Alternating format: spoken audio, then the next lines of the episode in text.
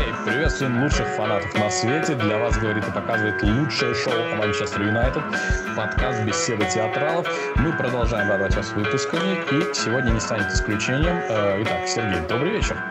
Добрейшего всем вечера. Как твои дела? Да вообще великолепно с новым микрофоном. Я вообще какие-то довольный. Поздравим с этим моментом Сергея.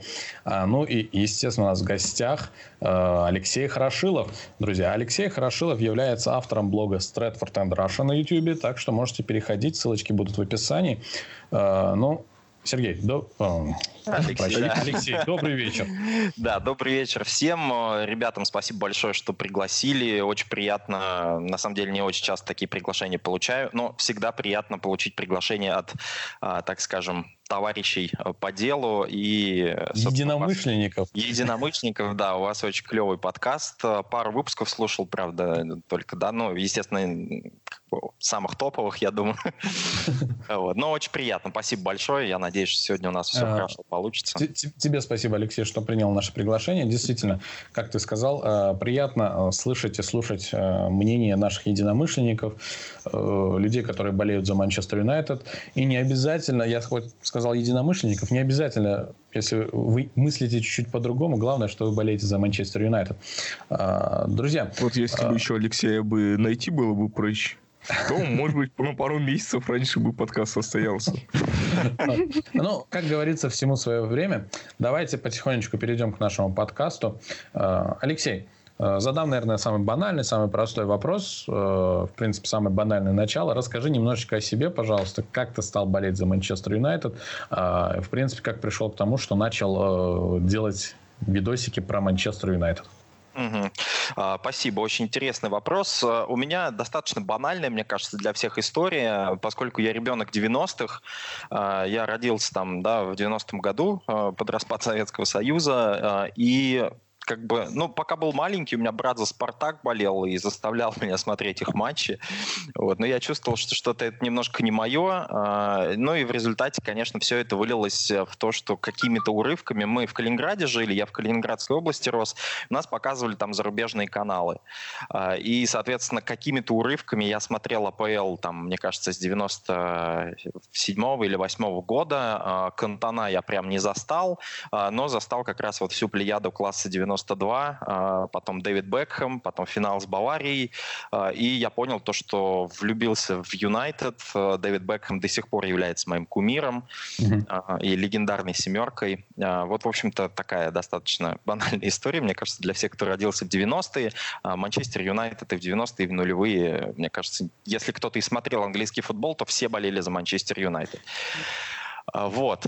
Переходя к второй части вопроса, слушайте, ну, каким-то образом э, три года, три года назад, наверное, я начал э, примерно снимать видео про Манчестер Юнайтед. До mm-hmm. этого я читал всеми любимый наш сайт manunited.ru. Э, и началось все, на самом деле, с блога, который был еще в таком письменном виде. То есть ребята там анонсировали, что будет рубрика блогов. Вот. Я написал, я немножко там писал прозу, стихи в свое время. То есть, ну, какие-то авторские задатки у меня были. Mm-hmm. Но я решил себя попробовать, просто отправил им там какой-то текст, я уже сейчас даже не помню, какой был первый текст мой.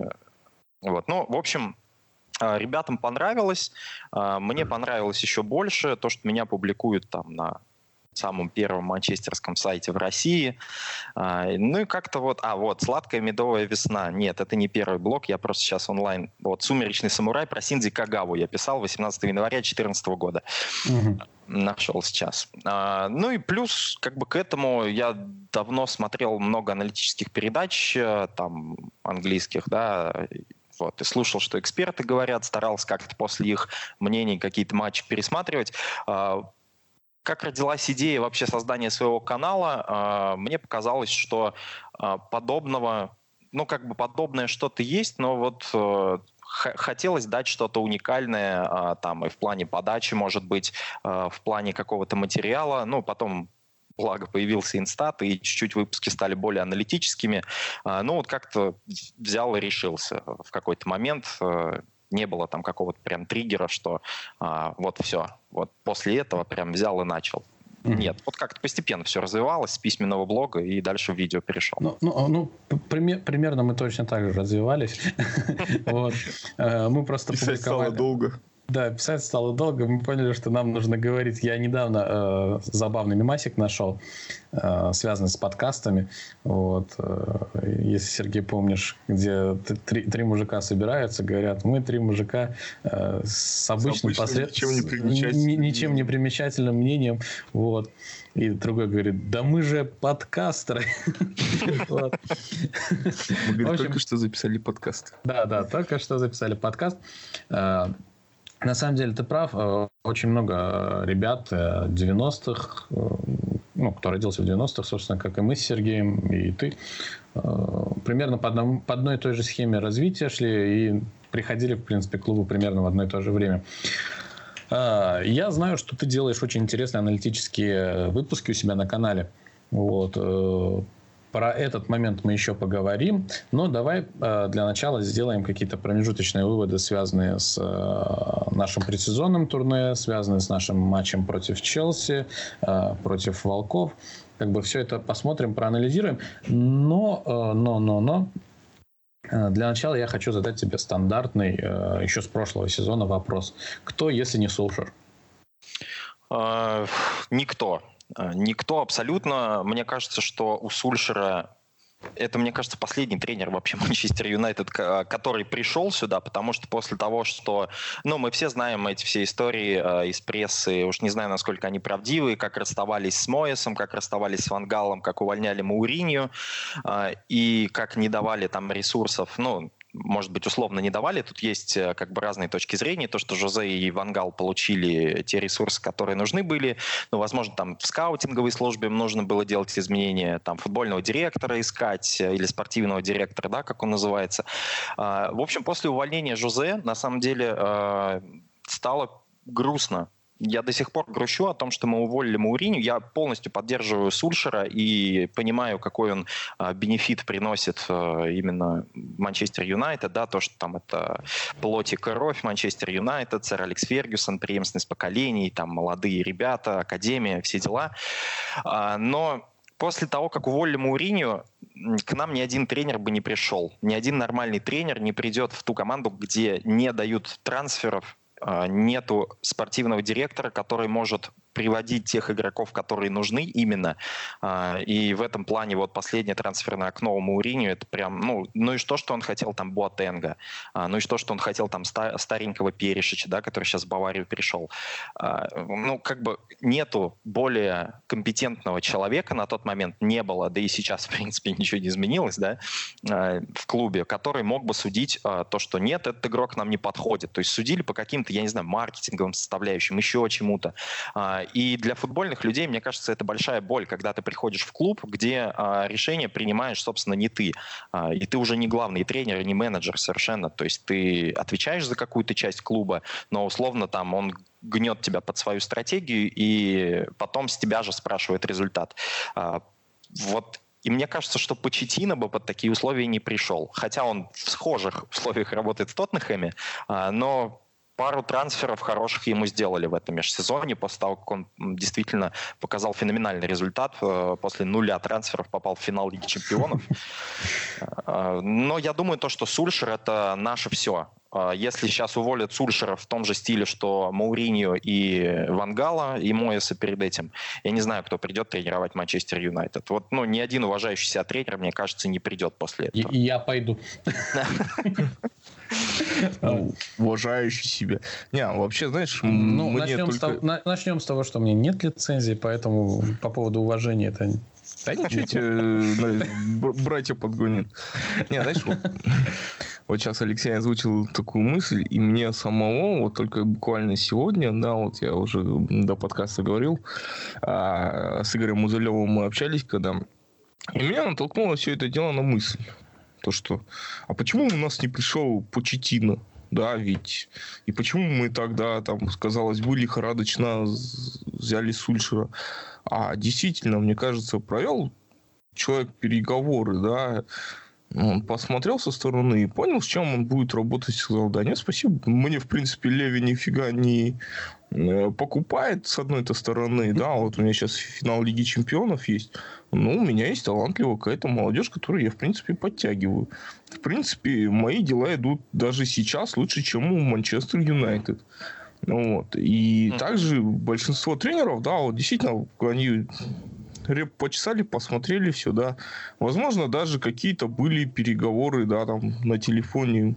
Ну, что там, Жозе, как мочить? Да, не в пизду, в Манчестер, ну, там, там не катит. Все. Я думаю, что-то не, нечто подобное было. А для Сульшера это мечта э, жизни, это его клуб мечты. Возможно, что нечто подобное имело быть место. Я вот считаю, что есть.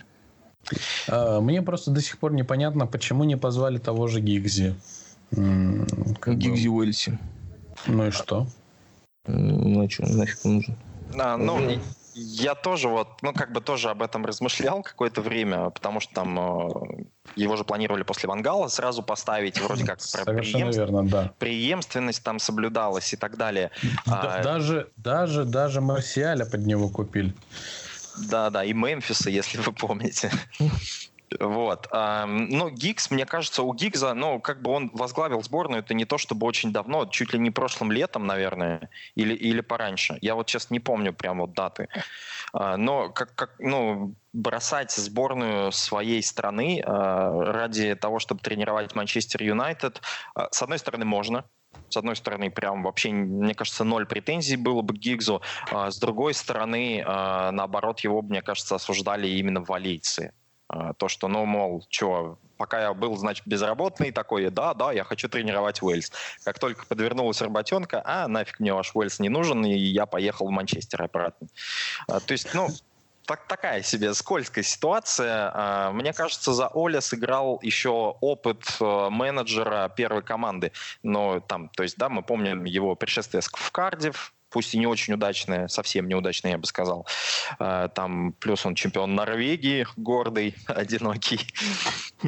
Вот, то есть, но здесь как-то, мне кажется, опыта у Сульшера все-таки побольше, плюс э, сэр Алекс Фергюсон э, все-таки его знает по работе с молодежкой, Оля же начинал как раз, по-моему, в 2007 да. или 2008 году. Он брал ту молодежку, и эта молодежка, как раз выпускники той молодежки Сульшера, Пакба, Лингард, они вот прям будут, были бы рады его приходу.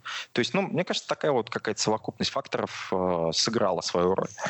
Ну, на самом деле, действительно, э, хороший шаг и с точки зрения э, успокоения болельщиков, и с точки зрения того, что получится Вудворд гений. Не получится, ну, не получилось.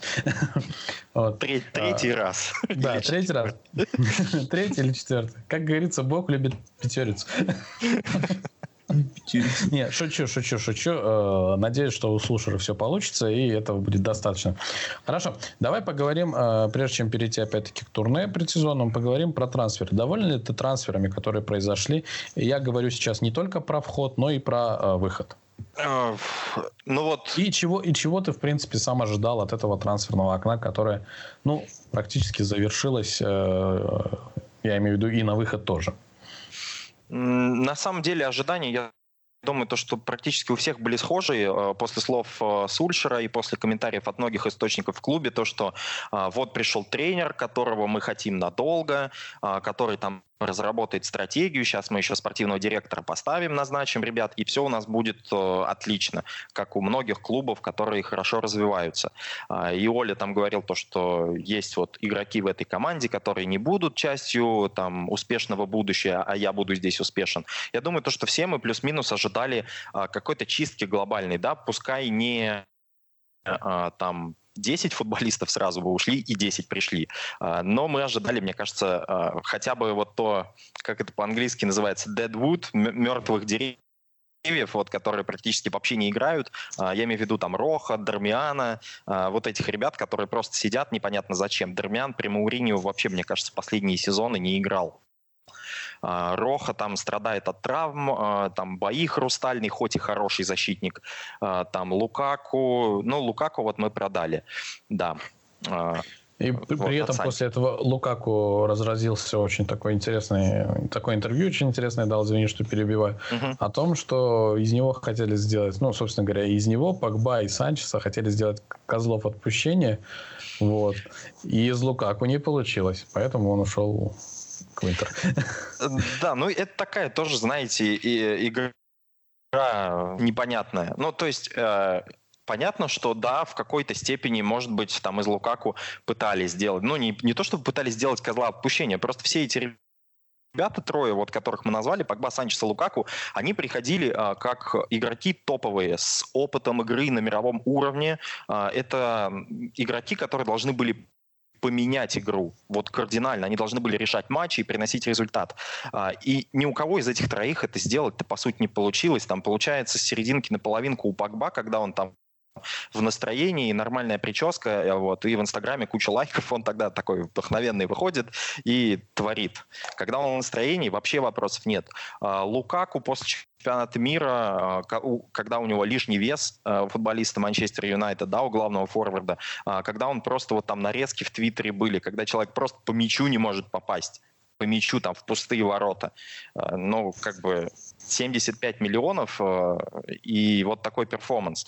Понятное дело, если там вот, я уверен, то, что если Даниэль Джеймс будет плохо играть, да, в какие-то моменты, никто даже не вспомнит, ни, никто не будет делать из него козла отпущения, как выразился Лукаку. А когда ты приходишь как э, топовый игрок с огромным ценником приходишь изменить игру Манчестер Юнайтед, тем более в такой клуб, как Манчестер Юнайтед, ну, как бы ты должен справляться, мне кажется, с этим давлением. И ты должен ожидать, что если ты не будешь играть на определенном уровне, а, то на тебя, естественно, будут вот такие вот нападения и со стороны экспертов, и со стороны болельщиков, а, потому что, ну, их перформанс был далек от идеального. Я думаю, то, что все мы здесь примерно в одной как бы, комнате сидим и, и думаем одинаково. Прав ли я? Э, смотри, в принципе, по, по Лукаку у меня на самом деле очень э, двоякие чувства. То есть я знаю, что этот футболист э, может сделать многое с учетом его, безусловно, у него есть талант, у него есть э, физическая мощь. Вот. Непонятно было, почему он только не мог раскрыться. Он обвинял э, в этом всем э, непосредственно, в принципе, Э, и, трени- и тренерский штаб, и руководство, что вот так, туда-сюда. Вот. Э, по поводу Санчеса, допустим, э, я абсолютно с тобой согласен. Пришел за бешеные деньги и ничего. Ну и Спокба, в принципе, тоже. Единственная спорная фигура в этом всем – это Лукаку. Вот. И чисто, на мой взгляд, Лукаку не стоило давать такого интервью. Он еще затронул пару слов, связанных с тренировкой, а мы видели, какая у него тренировка и как он на этой тренировке пашет. Вот. Ну, это явно не тот человек, кто должен был про это говорить. Э, ну и неэтично это было, в принципе. Как бы вроде бы они спокойно расстались с Манчестер Юнайтед без всяких конфликтов. Он захотел уйти, его отпустили. Ну, не знаю. Э, давай поговорим, кого ты хотел в это трансферное окно увидеть в команде. Э, точно, ну, как бы по позициям практически все получилось, то, что хотели, да, то есть правый защитник Ван Бизака есть, отлично, а, там центральный защитник, слава богу, господи, я, я просто, у меня каждый день праздник, когда Смолинга и Джонса нету в заявке на игру, я такой, у отлично, Наконец-то. Потому что сколько времени прошло, чтобы их заменили? Я вообще, ну, с момента ухода сэра Алекса, наверное. Был еще там Джонни Эванс, которого тоже продали, хотя еще вопрос, кто там из них лучше, Джонни Эванс или Фил Джонс. Джонни Эванс наше все, не трогать парня. Вот, то есть э, с позициями защитников прям вопросов нету. Мне кажется, эти две позиции просились, э, и эти две позиции купили. Отлично. Э, Даниэль Джеймс, мне кажется, тоже хороший трансфер за свои деньги. Единственное, что опять он же все-таки не профильный правый полузащитник и не профильный правый вингер, который нам нужен. Эта позиция с момента ухода, мне кажется, Нани у нас прям вот горит и полыхает каждый сезон. Я вот тоже в своих выпусках постоянно там показываю статистику атак флангами, и у нас правый фланг все время прям на нуле, на нуле. Мы играем только через левый. Через центр у нас плохо получается, потому что там с созиданием есть проблемы. А, а вот через правый вообще ноль. Ноль, ноль. И на усредненных позициях а, вот верхний правый угол нападения вообще постоянно пустая зона. А, хорошо, купили там Даниэля Джеймса, он в Свонсе играл и там, и там. Mm-hmm. Но, опять же, вот он играл с Волверхэмптоном Э, правого. И активность на правом фланге была совершенно потрясающая. Там, да, 43 атаки у нас были через правый фланг и 27 через левый. Вот. При этом там порядка еще 15 через центр. То есть правый фланг у нас сразу забегал. То есть Ван Бизака, Даниэль Джеймс, пожалуйста, хотя бы активность на правом фланге мы получаем. Помимо активности мы получаем вариативность. А, то есть соперник раньше, ну, как бы просто там, а, что там, кто там, Решфорд или Марсиаль слева, их закрыли и поставили заслон в центре поля. Созидания нет, отдают на левый фланг, мы их тут поджимаем, контратака, гол. Э, вот прям по букварю, мне кажется, все было. Сейчас появилась вариативность, и а, в целом Джеймса за свои деньги, мне кажется, очень хорошее подписание. Если еще парень раскроется, а, то будет прям вообще очень здорово. Хорошо. А, мы про защиту заговорили, я просто сразу же хочу на этом моменте остановиться и все, и uh-huh. пойти дальше. М-м- Гарри Маквайр топ или не топ? Сложно сказать после двух матчей. Ну, а. давай не будем говорить про две, два матча за Манчестер Юнайтед, будем говорить э, про те матчи, которые были у него до этого. Я про, про, скажу проще. Стоит ли он те 80 миллионов с учетом того, э, с учетом реалий нынешнего трансферного рынка? А, я думаю, что тут ответ однозначный «да», а, поскольку а, тут даже не реалии, не только реалии трансферного рынка нужно брать, тут нужно mm-hmm. брать еще, мне кажется, совокупность факторов, что Лестер совершенно четко знал, что Магуайр хочет в Юнайтед. Это прям вот гадалки не ходи. Лестер совершенно четко знал, что Юнайтед хочет Магуайра. И поэтому, ну, как бы, ребята, вы хотите друг друга, мы хотим денег. Все. А, вот, вот, вот такая наша цена. При этом а, то, что там месяц мы пытались согласовать меньше, это очередной гений Эда Вудварда. Ну, конечно, я понимаю то, что не надо сразу соглашаться на те условия. С другой стороны, если игрок вот прям нужен, и все об этом все знают, ну, просто платите цену, и он проводит предсезонку с вами. А вместо этого мы почему-то протянули там еще один месяц, слава и богу. В итоге, и в итоге заплатили ту сумму, которую хотел Лестер. Да, да. А, вот и все, что, мне кажется, надо знать. Харри Магуайр хороший защитник очень. У него есть свои плюсы и минусы. Может быть, об этом мы чуть-чуть попозже поговорим подробнее. А, вот. Но и, мне кажется, это именно тот человек, который может э, оформить партнерство, так скажем, с Линделёфом, потому что э, пробовали там Смолинга. Э, Смолинг, кстати, неплохо с ним смотрелся одно время, но потом что-то подсдал. Джонс тоже играл э, и так далее, и так далее. Э, в этой связи, мне кажется, Магуайр это действительно трансфер, который э, должен закрыть вопрос по обороне Манчестер Юнайтед ну, на ближайшие хотя бы года 3-4. Угу. Ну, будем надеяться, что так оно и будет. Хорошо, идем дальше. Извини, я тебя перебил. перебил. Uh-huh. Мы остановились uh-huh. на Дэниеле Джеймсе. Точнее, мы прошли Дэниеля Джеймса. Джеймса. Э, кто дальше у нас? А, а дальше мы проходим э, в нашу атакующую, так скажем, модель. И э, у нас там получается минус два человека. Э, потому что Эрера минус, а, Филини минус. Филини, кстати, ну, при, всей, при всей моей ненависти к этому человеку, потому что я, я совершенно точно ассоциировал все неудачи Филини, все неудачи Манчестер Юнайтед почему-то с Филини, с его нахождением в клубе. А, не знаю, так совпало просто. Но он был хорошим планом Б, на самом деле, который э, отлично играл головой, в отличие от остальных наших нападающих. Э, ни Лукаку, ни Решфорд, ни Марсиаль, никто не играл головой, так как играл Филини. И там его голы Ювентусу, последних минутах. Это именно то, что нам было нужно. А, ну хорошо, мы отпустили двух человек из полузащиты, а кто пришел вместо них? Никого. В центр полузащиты никого. И если мы посмотрим на имена полузащитников, которые у нас есть, а, то, ну, объективно, эта полузащита а, нигде не будет играть а, как бы первую роль. Ну, вот в хорошую команду возьмут разве что Поля Пакба. И это единственный полузащитник, который действительно может куда-то в хорошую команду, его могут купить. Все остальные просто неинтересны. Фред, ну, как бы, пока непонятно. Мактоминой, Естественно, нет. Андрес Пирейра, Джесси Лингард. Кто у нас еще в центре? Это Хуан Мата, Немanja Матич. Ну, кто там, ну, вот объективно, нам неким играть, получи Погба травму, и мы в серьезной беде в плане созидания, потому что, ну, действительно, подобного человека у нас нет. А, ожидал я Бруно Фернандеша, честно скажу, с момента его еще слухов о нем, которые зародились в январе месяце этого года, то есть закрытием зимнего трансферного окна, все стали вдруг неожиданно разговаривать про интерес к Фернандешу от Манчестер Юнайтед, а, и я там последил немножко, посмотрел игры спортинга, посмотрел, что это за человек, а, и в целом он вполне себе подходит под стиль Манчестер Юнайтед. А, это человек, который может сделать нашу команду сильнее и может, так скажем, заменять в какой-то роли поле Погба, не независимо от, от того, там уйдет француз или не уйдет в следующее трансферное окно, а, Бруно Фернандеш нам объективно был бы нужен. А, там были еще небылицы про Эриксона в последние трансферные, ну вот последние трансферные дни буквально и так далее. Но вот прям Фернандеша почему-то я ждал больше остальных, а, потому что очень много источников разной надежности сообщало о том, что вот-вот трансфер случится. Но это вот-вот было примерно так, что трансферное окно открылось, Бруно Фернандеш, Манчестер Юнайтед, 48 8 часов. Он уже вылетел со своим агентом. А поправочка. Бруно Фернандеш на Кубке, там на, на, на Лиге нации он играет в финале. Он, поэтому... он там заплакал. Да, да, он там заплакал, поэтому ух ты, он прощается с Португалией. Почему? Э, он сел в самолет и летит в Манчестер. Так ну, сколько общем... карт было, как он пролетал над Англией. Да, да, да, да.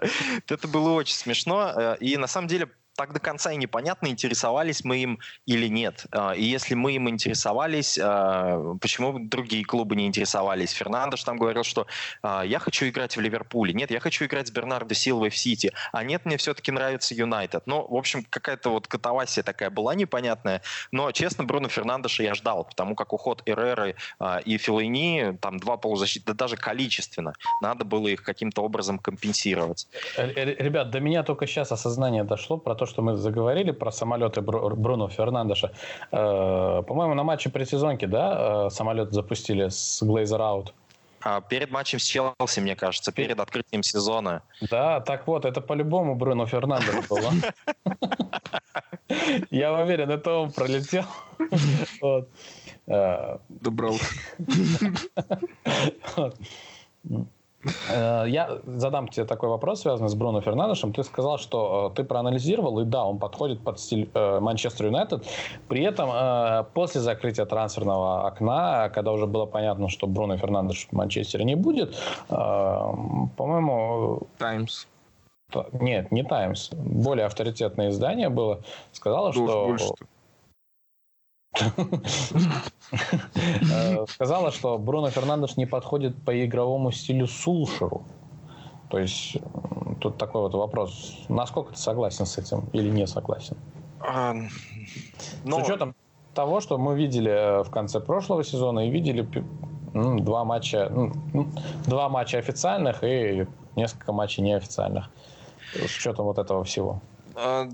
Я все-таки считаю то, что он бы подошел, э, и даже, ну, там, если там сохраняется к нему интерес, он в какой-то момент придет, э, он подойдет стилю игры Манчестер Юнайтед, потому что Юнайтед сейчас играет, по сути, э, у нас три полузащитника в центре, один там как бы опорник, это Мактоминой, который страхует там, да, поле Погба. А, второй это бокс-то-бокс, а, плюс-минус которого старается сейчас играть поле Погба. И одна десятка, которая активно прессингует, это Джесси Лингард. Вот, и мне кажется, что Джесси Лингард, он, конечно, очень хорош в плане прессинга. Вот, по Лингарду прям отдельное у меня мнение есть, э, то, что там все его хейтят, действительно. А, и, ну, и, к Лингарду мы вернемся, не торопись. Э, да, и есть за что. А, но вот в плане э, созидания, то есть в плане работоспособности, э, Лингард, ну, точнее, Фернандеш ничем не уступает Лингарду. Э, но дополнительно к этому он обладает целым рядом плюсов. У него очень классный дальний удар. Э, он гораздо лучше исполняет там стандартные контактные положения.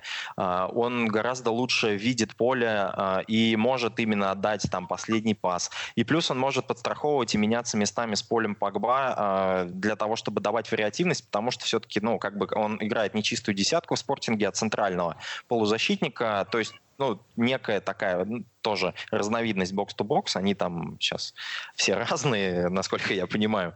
Вот. Но в общем и целом прессинговать он может. Сульшер играет высокий прессинг. А, быстрый достаточно футболист. И как бы Сульшер делает тоже на это ставку. А, плюс он может дать много в плане созидания. А, то есть вот эти вот три неоспоримых плюса, мне кажется, вписали бы его в игру Манчестер Юнайтед. Ну, поживем. Знаешь, я сегодня посмотрел да. с утра нарезку лучших действий Люку, Люки Зидана. И знаешь, у меня появилось такое мнение, что появилась позиция ложный вратарь. Ложный врат, это интересно. Ну, и вроде а, есть, и толку нет. Вроде есть, но не вратарь. Посмотрим, что будет. Возможно, в зимнее трансферное окно, ведь у нас же появились еще денежки. Мы продали Лукаку. Мы, возможно, у нас получится сбагрить э, Санчеса и кого-то еще. Ну, как бы денежки появились, деньги есть. Вы держитесь, да. как сказал один очень, как сказал один очень известный человек. Вот. Все нормально, деньги есть. Да, да, да, все, все, все хорошо. Вот. Хорошо. Э, давай э, поговорим уже непосредственно потихоньку перейдем к предсезонному турне. Э, кратенько так, э, какие плюсы и минусы ты для себя подметил с точки зрения аналитики? Э, в принципе, как тебе это турне в целом? А, турне, ну, на мой взгляд, оно прежде всего было позитивное, и это очень важно, потому что мне кажется, что Юнайтед в прошедшем сезоне очень позитива этого не хватало, учитывая все пресс-конференции Жозе э, и, так далее. И вот эта вся немножко напряженная атмосфера в клубе, она давила на игроков психологически. Может быть, из-за этого страдали, ну, страдал какой-то их перформанс. Я, честно говоря, не знаю. А, если касаться игровой составляющей, а, вот, да, я сейчас открыл, у меня перед глазами а, матч предсезонки. Перт Глори 2-0, Лидс 4-0, Интер 1-0, Тоттенхэм 1-2, победа, естественно, и Кристиансунн 0-1, Мата на последних минутах пенальти. С точки зрения результатов, прежде всего, психологически, опять же, это очень важно предсезонку принято рассматривать э, в плане физического состояния игроков и наигрывания каких-то комбинаций. А, и ну, я лично для себя вот уже там э, в каком-то третьем предсезонном матче, когда уже соперник вот Интер был как раз посерьезней, а, я для себя отметил то, что эта команда значительно быстрее, чем в прошлом сезоне, а, и значительно более смелее обращается с мячом. То есть не стесняется, когда у нас есть мяч, там бежать вперед, э, и при этом понятно то, что там когда нас чуть-чуть подавливал там Тоттенхэм, мы могли присесть и в контратаку выбежать нормально.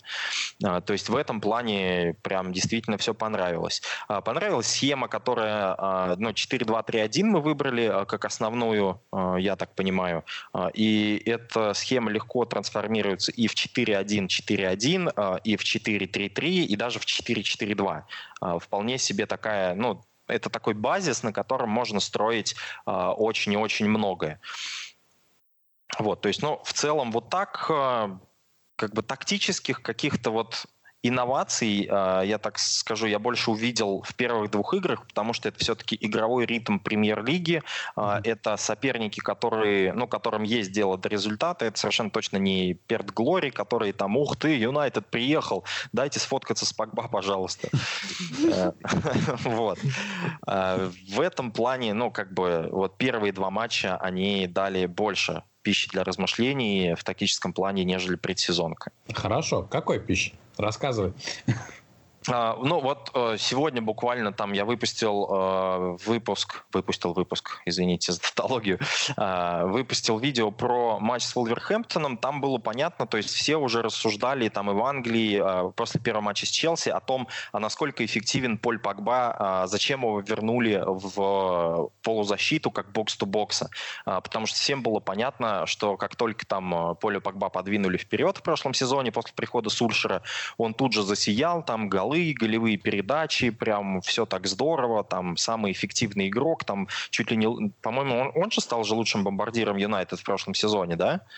Ну да, там не шибко разница вообще в общем и целом. Ну да, там в целом все грустно, и на этом фоне Поль Погба выглядел прям а, совершенно замечательно. А, вот. И его подвигают вниз. А, и, соответственно, все мы начинаем думать, а зачем, а как, а почему. А, ну, почему, расскажу, как, как я это увидел, да, я, естественно, там консультировался с Гарри Невиллом на Sky Sports. Э, вот. А, но а, когда Погба отодвигают чуть ниже, он, по крайней мере, на мяче. То есть в чем проблема была в том, э, в прошлом сезоне, то, что когда он играет десятку, а, до него не доходит мяч. То есть он остается вместе там с Марсиалем или с Решфордом отрезанными от мяча. Когда Поль Погба без мяча, он, соответственно, не, ну, не, не такой работоспособный, не так отрабатывает в обороне, плюс к тому, что сзади есть Эррера и Матич, которые это делают за него. И нету вот этих его волшебных передач, да, есть удар, удары дальние, которые у него тоже не всегда получаются. Есть голы, а, но этих голов нужно вот, ну, они скорее элемент какой-то случайности. Подвигая Погба вниз, а, мы получаем игрока мирового уровня, который а, умеет обращаться с мячом и которому достаточно доли секунд чтобы доставить мяч до форвардов. Э, вот у меня были несколько скриншотов, когда Погба играл вот в первом сезоне Мауриню, и в принципе, когда он вот где-то в, в центре поля, э, и Решфорд делает забегание, либо Ибрагимович делает забегание. Э, в общем, когда форвард нормально делает забегание и рывки за спиной защитником, Поль Погба прекрасно может найти э, передачи этого человека. Э, а для этого у него должен быть мяч. Вот это, ну, такой вот самый первый плюс, а, который я лично увидел.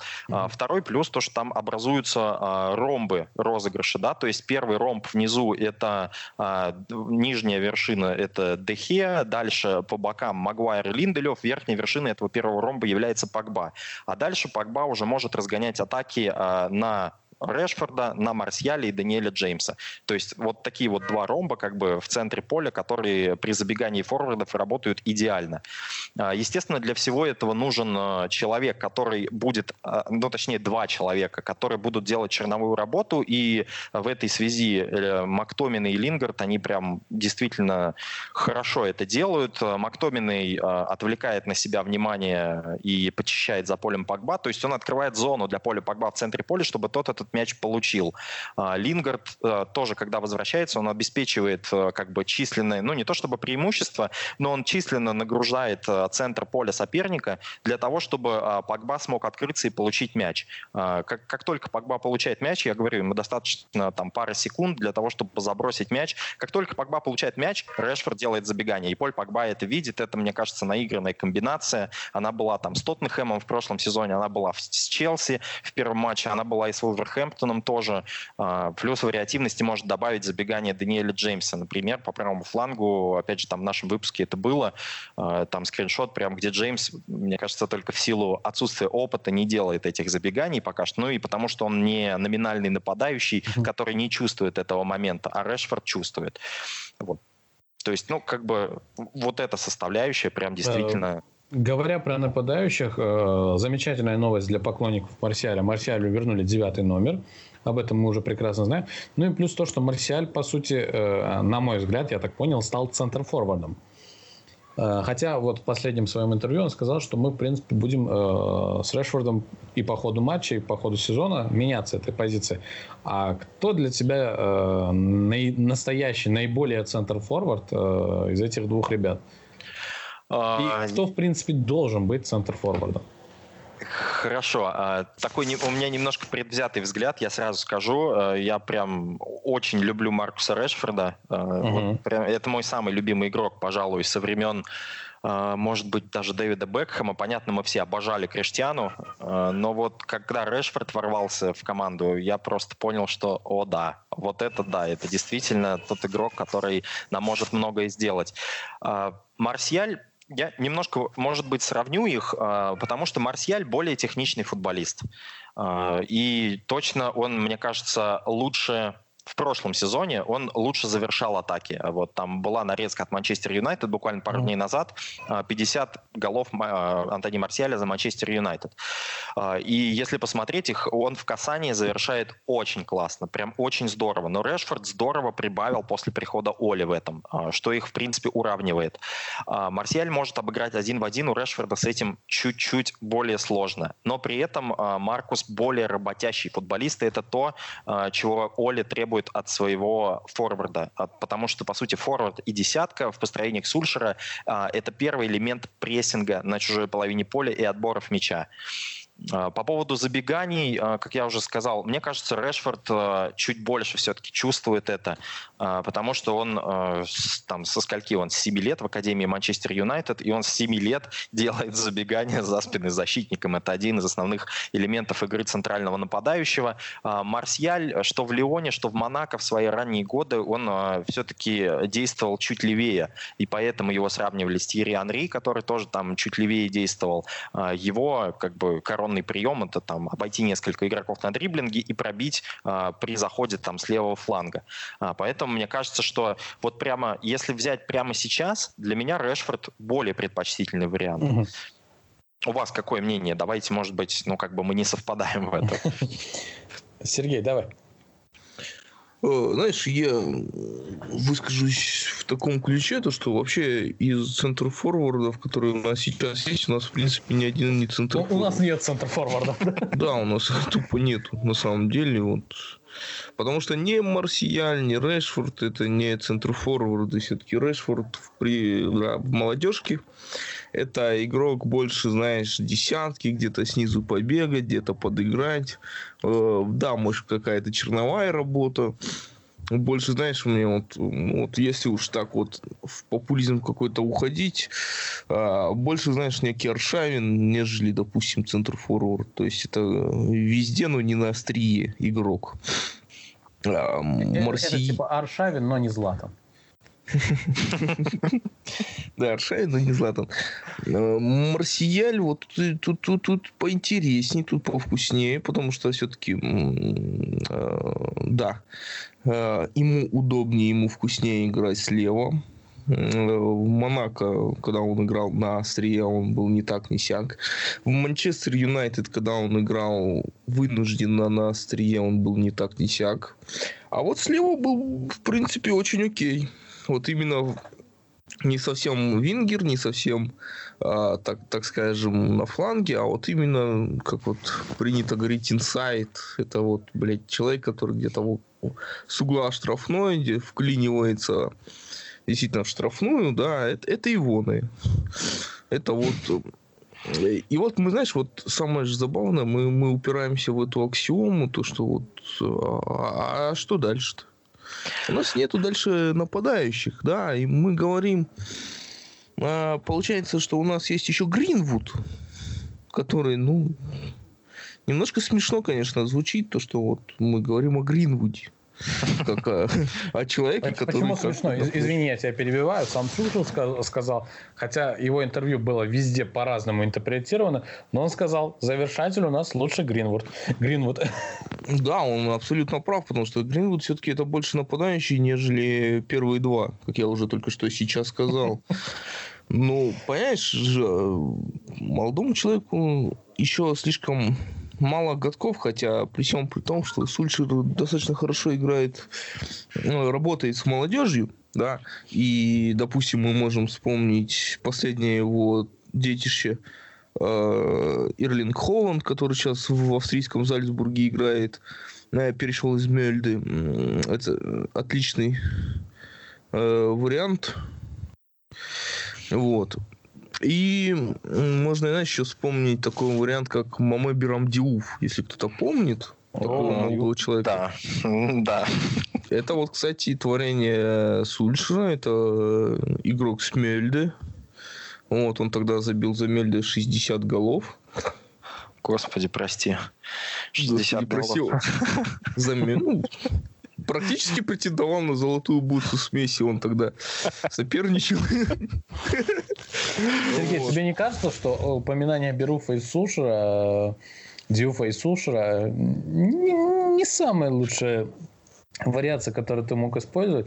Э, я а говорю... понимаешь, мы упираемся в то, что мы с Ульшером можем только сравнить по тому, как он работал. Давай, окей, возьмем молодежку, возьмем Уильяма Кина, который а, в его команде, допустим, да, в, в одном из чемпионских сезонов, когда молодежка Манчестер Юнайтед взяла очеред, очередное чемпионство, которое у нас, в принципе, уже покрылось мхом, а, так как и кубок этот никто не мог забрать долгое время. А он забил, если я не ошибаюсь, там 27 голов. Вот, Уильям Кин, ну окей, ну. Просто, Но... Ну, понимаешь, мы... Мне да, единственное... Да-да-да, договори, извини, пожалуйста. Эм, понимаешь, я вот э, одно единственное но, я вот не пойму, всегда все трое этих э, молодых человек, людей, они все, их, отличают, э, их объединяет одно. Они рослые, они быстрые, они техничные. Ни Марсиаль, ни Решфорд, ни тем более, дай бог, Гринвуд не подходят под эти критерии. И при всем при том мы упускаем, отпускаем Лукаку. А, ну, вот здесь, да, но про Уилла Кина, у него же там все-таки кресты были, у него травма, и поэтому он вот после травмы как раз он не вышел на, на новый уровень, к сожалению, для нас. И это так, так было и, и, на, и на старый, к сожалению, не вернулся. Согласен. Да, и, и с Клеверли так было, которого там уже новым Сколзом окрестили. А, ну и, кстати, неплохо играл парень тоже до травмы. У нас а, еще был Аднан Янузай. А, ну, Янузай, да, там вот он, детище Моиса сверкнул и в Сосьедат уехал. А, вот, я о чем хотел сказать. Тут, э, мне кажется, очень важно э, то, что мы подразумеваем под понятием центральный нападающий. Э, потому что есть понятие центральный нападающий, вот как Лукаку, как Харри Кейн, например, или там Роберт Левандовский. То есть это действительно такой таранный форвард, который там может и продавить, может там и все, что на свете сделать, но он мощный. А, мне кажется, что а, тренд немножко уходит, ну, тренд футбола, он немного, ну, уже давно, на самом деле, уходит от этого, от вот чистой девятки. Это пошло, мне кажется, как раз-таки от той же Барселоны Пепа Гвардиолы, который а, вообще с Фабригасом играл в роли ложной девятки или там Алексисом Санчесом. Сейчас, мне кажется, не так важно играть вот такого прям таранного ударного форварда, нежели как делать вклад вклад а, в общий прессинг команды, потому что вот, ну, грубо говоря, флагманы английского футбола, как бы это не звучало печально для нас, Сити и Ливерпуль, там же нету четко выраженного форварда. Салах, Фермина, Мане, нету центр форварда. Там был Ориги и Старич. Ни тот, ни другой то, толком не играли. Старич куда-то вот в Турцию уехал свободным агентом. А Ориги сейчас вот выходит, потому что Мане не был готов. А, Алексей, э, я тебя, извини, перебью. Э, мы не говорим про мощного сильного таранного форварда. Достаточно вспомнить, ну, на мой взгляд, таким он не был, э, Нистерой. Он был шикарным завершителем, то есть навершием всей атаки. Он забивал любой мяч, который касался его ноги, в принципе. Ну, штрафной площадке. разговор сейчас идет про то, что нам нужен такой футболист.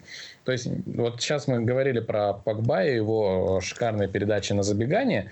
Вот. Э, нужен такой футболист, который будет забегать и забивать. Э, то есть, человек, на которого будут скидывать мяч, который точно будет завершать атаки. Потому что, как ты сказал ранее, э, у Решфорда проблемы с выходом один на один. У Марсиаля до времени, пока ему не вернули номер, тоже были какие-то проблемы. Вот. Э, интересно, на самом деле, про Марсиаля можно долго говорить, э, хотя, безусловно, парень талантливый. Вот. Так вот, мы говорим про человека, который должен завершать. То есть э, мы должны быть уверены, что любой мяч, который коснется его ноги, как это было при Ван Нистерой, будет забиваться. И я напомню, что Руд Ван Нистерой совсем не такой уж и мощный ну, в плане физики футболист был. Господа, я немножко даже, знаете, перефразирую вам такую фразу, да, так скажем. Все-таки давайте не будем забывать то, что при всем при том, одна из ключевых доктрин товарища сэра Алекса Фергюсона было это количество голов.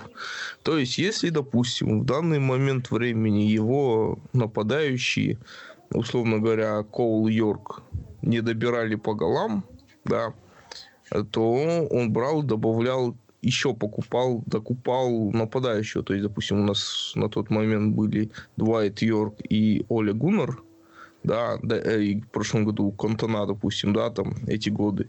И все равно, если этого было мало, добирался с Шерингем. Ну вот. да, здесь, здесь безусловно, а, вот четыре нападающих, это прям, это, ну это здорово, это практически эталон а, того, как а, должна быть укомплектована команда. И у Манчестер Юнайтед это близко сейчас такого нет. У нас, у нас укомплектовано, пожалуй, да я не скажу, что у нас укомплектовано прям вот хоть одна из линий. Разве что голкиперы Дехе и Ромеро. Вот если один... Ну, ну там... ну и Хендерсон, который в аренде, это просто шикарная... Единственная линия, за которую вообще никогда не страшно. Да, да. А, по защите вопросы есть, по полузащите тем более, а, по форвардам. Но опять же, да, а, с одной стороны, ну вот мы продаем Лукаку и даем шанс там Гринвуду, Решфорду, Марсиалю. С другой стороны, это на самом деле очень большой риск. Это действительно большой риск входить в сезон вот только с двумя нападающими, потому что при этом они же не то, чтобы там еще друг за другом сидят и жаждут своего шанса. И тот и другой играют разные роли в команде. Там один может играть на фланге, потом потом меняться с другим. А, ну, а где мы окажемся в ситуации, ну, точнее, что мы будем делать, если мы в какой-то момент сезона окажемся без Марсиаля и Решфорда в принципе из-за травм? Вот здесь непонятно. А уповать... Да, немножко даже, смотри, перефразируем, я тебя сейчас перебил некачественно. Э, у них нету чувства конкуренции в жопе. Э, тоже, возможно, да. Э, возможно, да. А, потому что, ну вот Решфорд это точно тот человек, которому... При этом вот они с Марсиалем в этом разные. Решфорду точно нужна конкуренция, чтобы прогрессировать. Я помню, когда вот пришел Златан, а, и Решфорд, ну, был Руни еще в составе. Э, мы видели там как бы прогресс Решфорда, который выходил рвал на поле просто там, я не знаю, бешеные ускорения. Казалось, что там, ну куда, куда уже всю 95-я минута, куда ты бежишь, у тебя сил нету а у него они были, потому что было что доказывать. Uh, у Марсиаля чуть-чуть другая, мне кажется, мотивация. Это вот такой вот uh, дитё такое, которого нужно хвалить, которого нужно говорить, вот тут ты молодец, хорошо сделал, вот давай так сделай тоже еще раз. Ну, не получилось, ну и ладно, давай попробуем еще раз. То есть... Мне кажется, Марсиаля в первую очередь, как бы это ни смешно не было, действительно надломил э, момент с его игровым номером. Он прям ну, просто... много чего надломило. Не-не-не. Мне кажется, несмотря на все его семейные проблемы, именно момент с номером, который у него, по, по информации, которая есть у нас, отобрали даже у него не спросив, э, мне кажется, это надломило его. В принципе, любого бы человека надломила такая ситуация, ну, на мой взгляд. Но это, как минимум, очень-очень-очень неприятно. Вот. Ну, а с ну, Решфордом... Ты должен он, понимать он, то, что... Он уже, знаешь... он уже не Решфорд, это уже Рэши. Рэши. Рэш, да. С цепью на шее. Да. Я понял. Ну, то есть, да, а, как бы резюмируя все, что мы сказали про нападающих, действительно большой риск. Это было понятно. Сейчас ходят слухи про то, что мы хотим там взять э, Фернандо Льоренте, а, просто в запас посадить, и чтобы он как бы выходил на замену. Э, но не знаю, насколько. Мне кажется, Златана было бы вернуть эффективнее в эту команду, чем э, брать Фернандо Льоренте. Ну, Златана было бы вообще великолепно вернуть. Он бы как минимум бы наладил бы вопрос раздевалки. Да, там и, лишние и, цеп, цепочки и Рэша бы. И, и, и Рэша бы быстро бы Решфордом сделал, да? Да, там лишние цепочки. Вот вспомните просто те моменты, те два года, когда э, господин Златан э, был у нас в команде. Ну, команда совершенно другая была. Да. Ну, аб- абсолютно. Вот этот дядька в раздевалке, которым был Златан, которым был Рой Кин и Кантона до этого, это прям совершенно точно не хватало. Мне кажется, что, э, ну, я ни, ни в коем случае там не оправдываю Муриню за его э, разные поступки, они были действительно разные. Но мне кажется, что травма Златана и его уход из клуба, они серьезно повлияли на планы Мауриньо э, и на стиль его управления командой, э, поскольку э, начиналось это все вот прям шикарно. Честно, первый сезон после прихода Жозе, я думал, ну все, все, следующий сезон мы точно всех порвем. А дальше Златан, мы ничего не порвали, Златан порвал все кресты, потом ушел Руй Фария. И, естественно, в третий сезон Жозе, э, Жозе входил совершенно потерянным, э, без лидера команды, без своего главного тактика. Э, и было похоже, что скоро случится провал. Плюс он был еще шибко недовольный. Поэтому я думаю, то, что останься Златан в команде, все могло бы пойти по-другому. Но, правда, мы об этом можем сейчас только догадываться. Возможно, когда-нибудь из мемуаров чьих-нибудь узнаем. Ну, поживем увидим. Э, я задам такой вопрос, э, связанный с Погба, э, который произошел, ну, и, в принципе, ситуация, которая произошла на матче с Волками. Кто должен быть штатным пенальтистом вообще в команде, на твой взгляд? Лучший человек, который э, забивает пенальти. как бы банально это не звучит. Хорошо. Так. Не, ну, видишь, смотри, пенальти такая вещь индивидуальная. Погба, знаешь, сказал, окей, я готов. Мало ли, что сказал Решфорд, да, там сказал, ну, хрен его знает, у меня что-то там э, левое яйцо сводит судорогой. Не, давай лучше ты мазани все окей. Понимаешь, это... Давай лучше пенальти... ты мазани. Мазани. И Погба мазанул. Не, понимаешь, пенальти это такая вещь, ты должен подходить, это, знаешь, это как к первому свиданию с девушкой. Ты должен быть уверен не на все сто процентов, а на того человека, который еще идет рядом. То есть и за него тоже быть готовым, что называется. Ну, пенальти, я говорю, это такая вещь очень сложная. А, пенальти, мне кажется, а, должен исполнять человек, которого нету в Манчестер Юнайтед сейчас, потому что, ну, должен, э, во-первых, он быть на 100% уверенным в себе, вот прям на 100% ну, такого ну, человека. Э, извини, почему нету мата? Ну, Мата играет по большим праздникам. А, как бы, да, он, он классно исполняет стандарты и, пеналь, и пенальти в том числе вопросов нет. Если Мата на поле, это первый выбор. А, хотя мы помним, как он не забивал там пенальти в финале Лиги Чемпионов за Челси. А, но, тем не менее, с того времени очень много воды утекло, и Мата действительно очень хорошо это делает.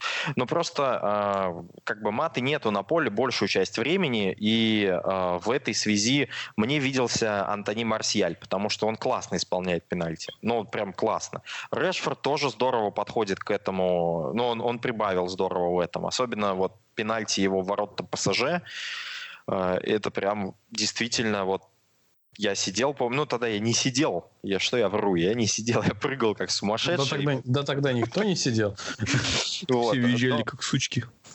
но я понимал, насколько это большой шаг вперед с точки зрения психологии. А, а потом, помимо уверенности в себе, нужно а, еще насылать какой-то ужас на вратаря, и в этой связи, ну, вспомните, Криштиану подходил к мячу, Златан подходил к мячу. У вратаря уже поджилки тряслись, то, что, блин, это Златан, э, или, о, это Роналду, все, до свидания. О, это Пирло, сейчас, сволочь, Паненко забьет. Да-да-да, ой, Пиналду у мяча, все, я лучше пойду. Вот, у нас такого человека нету. А, я считаю, что должен быть штатный пенальтист действительно в команде, а, и вот эти вот так скажем, подачки друг другу, то, что, а, я бил в прошлой игре, давай я тебе сейчас отдам, я ударю в Давай камень-ножницы сыграем. Да, да, да. Ну, это, это ужасно выглядит, правда. Это, ну, должен же быть порядок в команде. Он даже у Вангала был, а, когда он говорил там то, что исполняет тот, а, кто идет по очереди. У него, по крайней мере, был список. Да, очередь в отделе кадров. Который исполняет пенальти. Вот. Так что, ну, как бы я считаю, что должен быть штатный пенальтист, и из тех, кто постоянно выходит на поле, э, Марсиаль. Марсиаль. Окей. А, Сергей, а ты что думаешь на этот счет? Ну, я тут вклинился. Э, ну, я свое мнение сказал, это должен быть человек был на сто процентов уверен. Если ты бзданул, что называется, то... Короче, ДХ.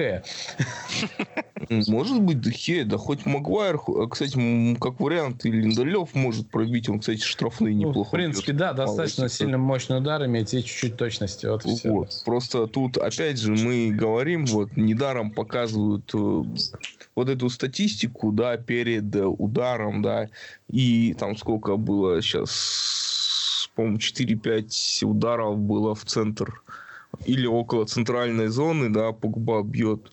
Ну, знаешь, ну, если ты, в принципе, у тебя с фантазией, как у табуретки, ну, нахрена тогда ты бьешь? Решфорд немножко интереснее. Решфорд, как минимум, под перекладину целит. Ну, вот. Да, это опасней, вот, и меньше шансов, если, допустим, Погбата ориентируется на то, что он якобы может переиграть э, вратаря, плюс, опять же, э, стоит отметить такой момент, что Погба бил правый от вратаря угол, а э, как вот там, Руй Патрисио, это все-таки левша, ему на правый, так скажем, на, на правую половину заваливаться немножко менее удобно. Вот. Логика в этом была, но, опять же, тут должен быть человек на 100% уверен.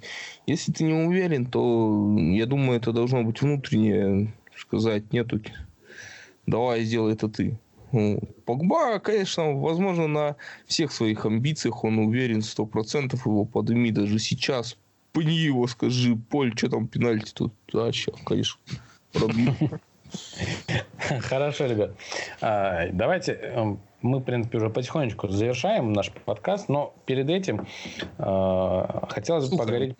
Да. Можно я вклинюсь? Вот мы уже столько всего где-то частично тактику э, подцепили, да. Ну вот у меня такой вот есть интересный вопрос к Алексею. Вот все-таки вот мы можем говорить уже там, да, без без трех месяцев, да, грубо говоря, Оля Гуннер Сольшер у нас уже год.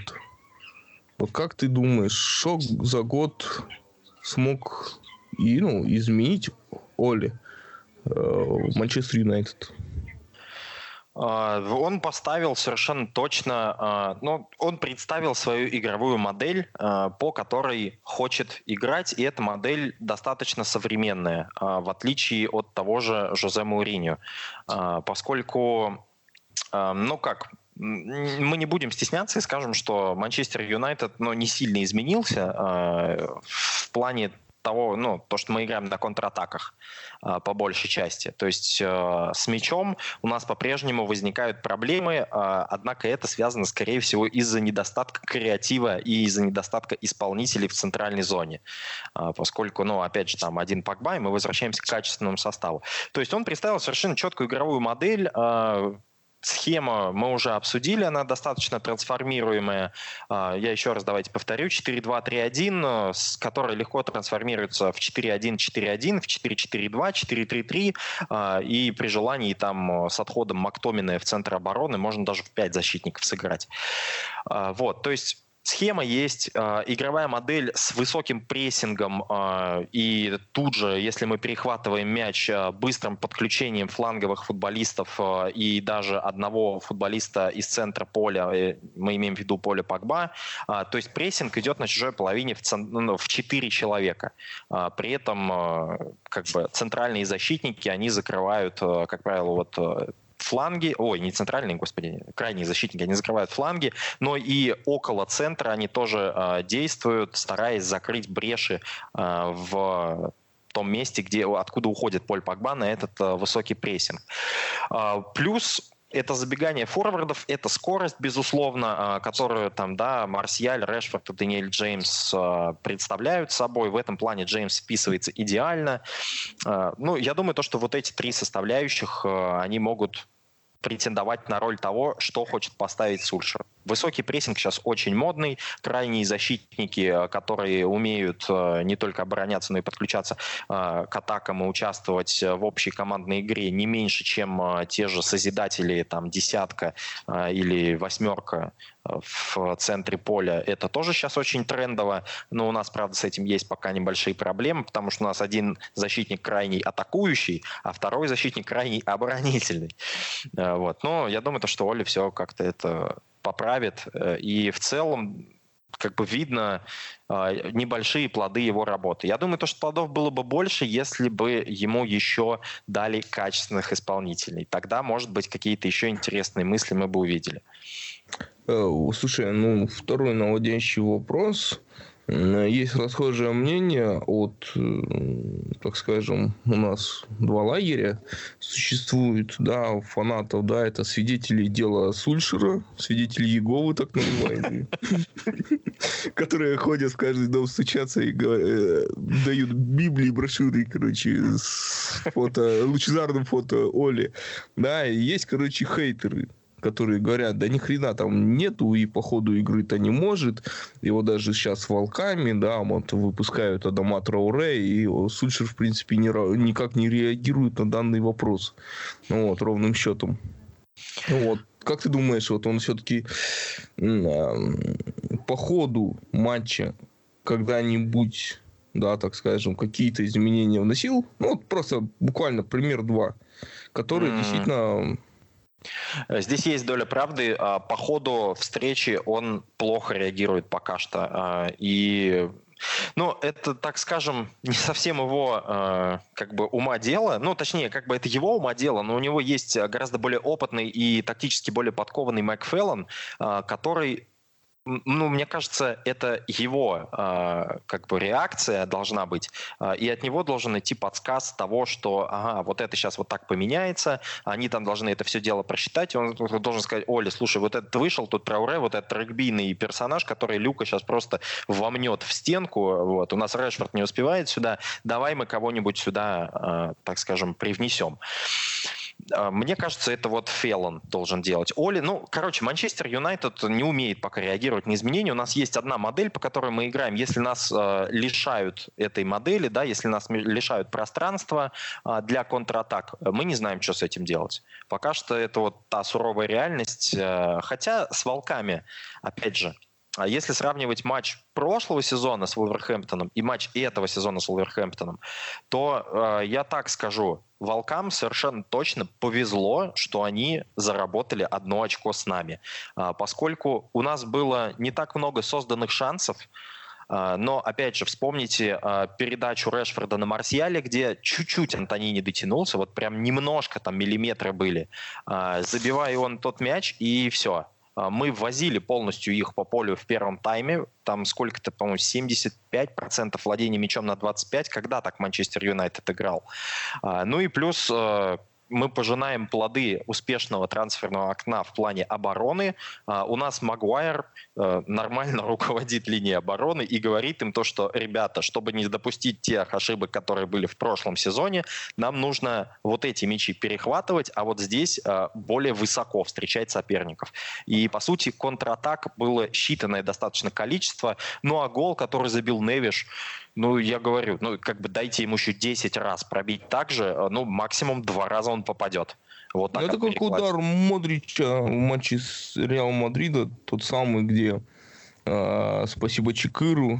Да, вот. да, 13-й год, да. Да, совершенно верно. Это вот 10 раз дай ему пробить, и нету гарантии, что он также забьет.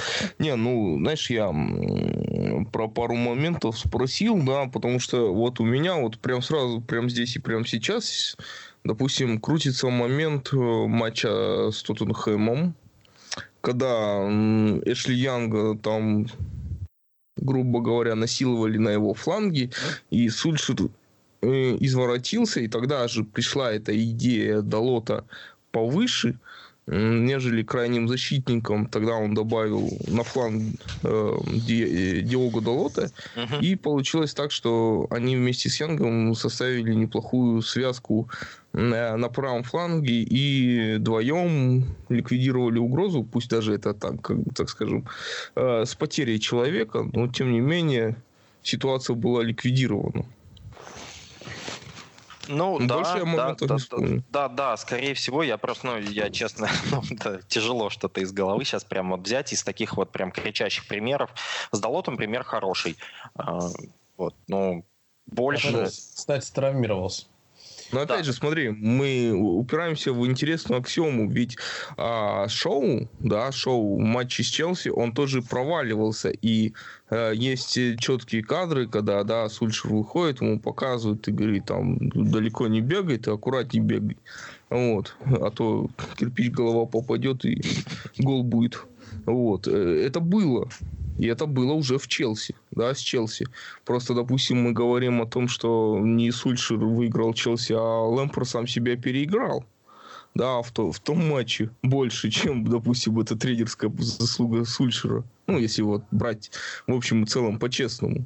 То есть эм, Сульшер отдал мяч, Лэмпорт э, обрадовался, да, там, начал какую-то атакующую деятельность и как бы и провалился. да, да, и провалился на контратаках, плюс им не повезло с реализацией своих моментов, но э, Челси широко достаточно играл, там Аспиликуэта и кто там у них на левом фланге-то Эмерсон, они там практически э, крайних нападающих играли, и э, на мой взгляд, тут есть немножко тренерской заслуги в том плане, что когда твои крайние защитники уходят очень широко, э, там Юнайтед, в общем-то, сузил игру и э, наоборот, как бы бил в противоход э, разящими контратаками. Нам действительно повезло обыграть Челси 4-0. Там ни разу не 4-0 матч был. А, там 2-2 могло бы закончиться, или там 2-1 в пользу Челси. Не, ну, ну, знаешь, ну, не, за, не забил, это, знаешь, понимаешь, я, я все, все к чему подвожу. Вот смотри, мы, мы сейчас опять переходим дальше, э, опять если отталкиваться от Челси, да, есть расхожее мнение, что якобы Лэмпорт, короче, не играл с Манчестер Юнайтед, якобы готовился к Суперкубку УЕФА. Как ты думаешь, кому нахуй эта чашка вообще нужна? Абсолютный, ну, не знаю, я не, не очень люблю суждения какие-то свои высказывать, но, на мой взгляд, это абсолютнейший бред, а, когда у человека первый матч менеджер э, ну, клуба, о котором ты мечтал там всю жизнь, да, Челси, э, когда ты вступаешь в лигу э, и думать о каком-то там суперкубке, да действительно, кому он к чертовой матери нужен, этот кубок? Ну, он окей. ничего не решает. И, и тем более, когда ты играешь против Манчестер Юнайтед, у которого тоже мало Нет, тут, тут, тут, понимаешь, это, во-первых, это как-то принято говорить, это сикспоинтер, да, ты играешь против, грубо говоря, прямого конкурента за попадание в четверку.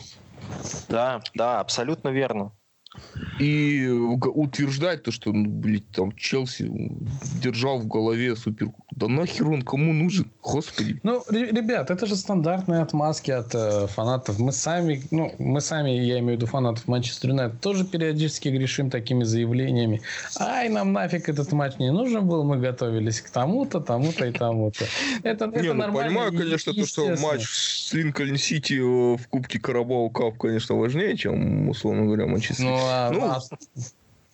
а ну, тут все сильны задним умом. То есть, да, ой, проиграли Манчестеру, ну, это потому, что мы готовились э, к Ливерпулю. Ой, проиграли Ливерпулю, ну, мы готовились к следующей игре, какая там, хрен его знает. Мы потратили слишком много сил во время матча с Манчестером. Да, да, да. Ребят, это все замечательно. Я э, в завершении просто, смотри, подытожу. Я все, это к чему говорил, да, ведь я закончил на том, что не на самом деле, да, вот я подвел то, что не надо было быть гением, чтобы, допустим, да, говорить про суперкубок какой-то, да, это, ну, ну это бресивый кобыла, да. Э, история была проста, как апельсин. Лэмпорт сам себя переиграл в матче с Манчестер Юнайтед. То есть он дал то, что не должен был давать в принципе.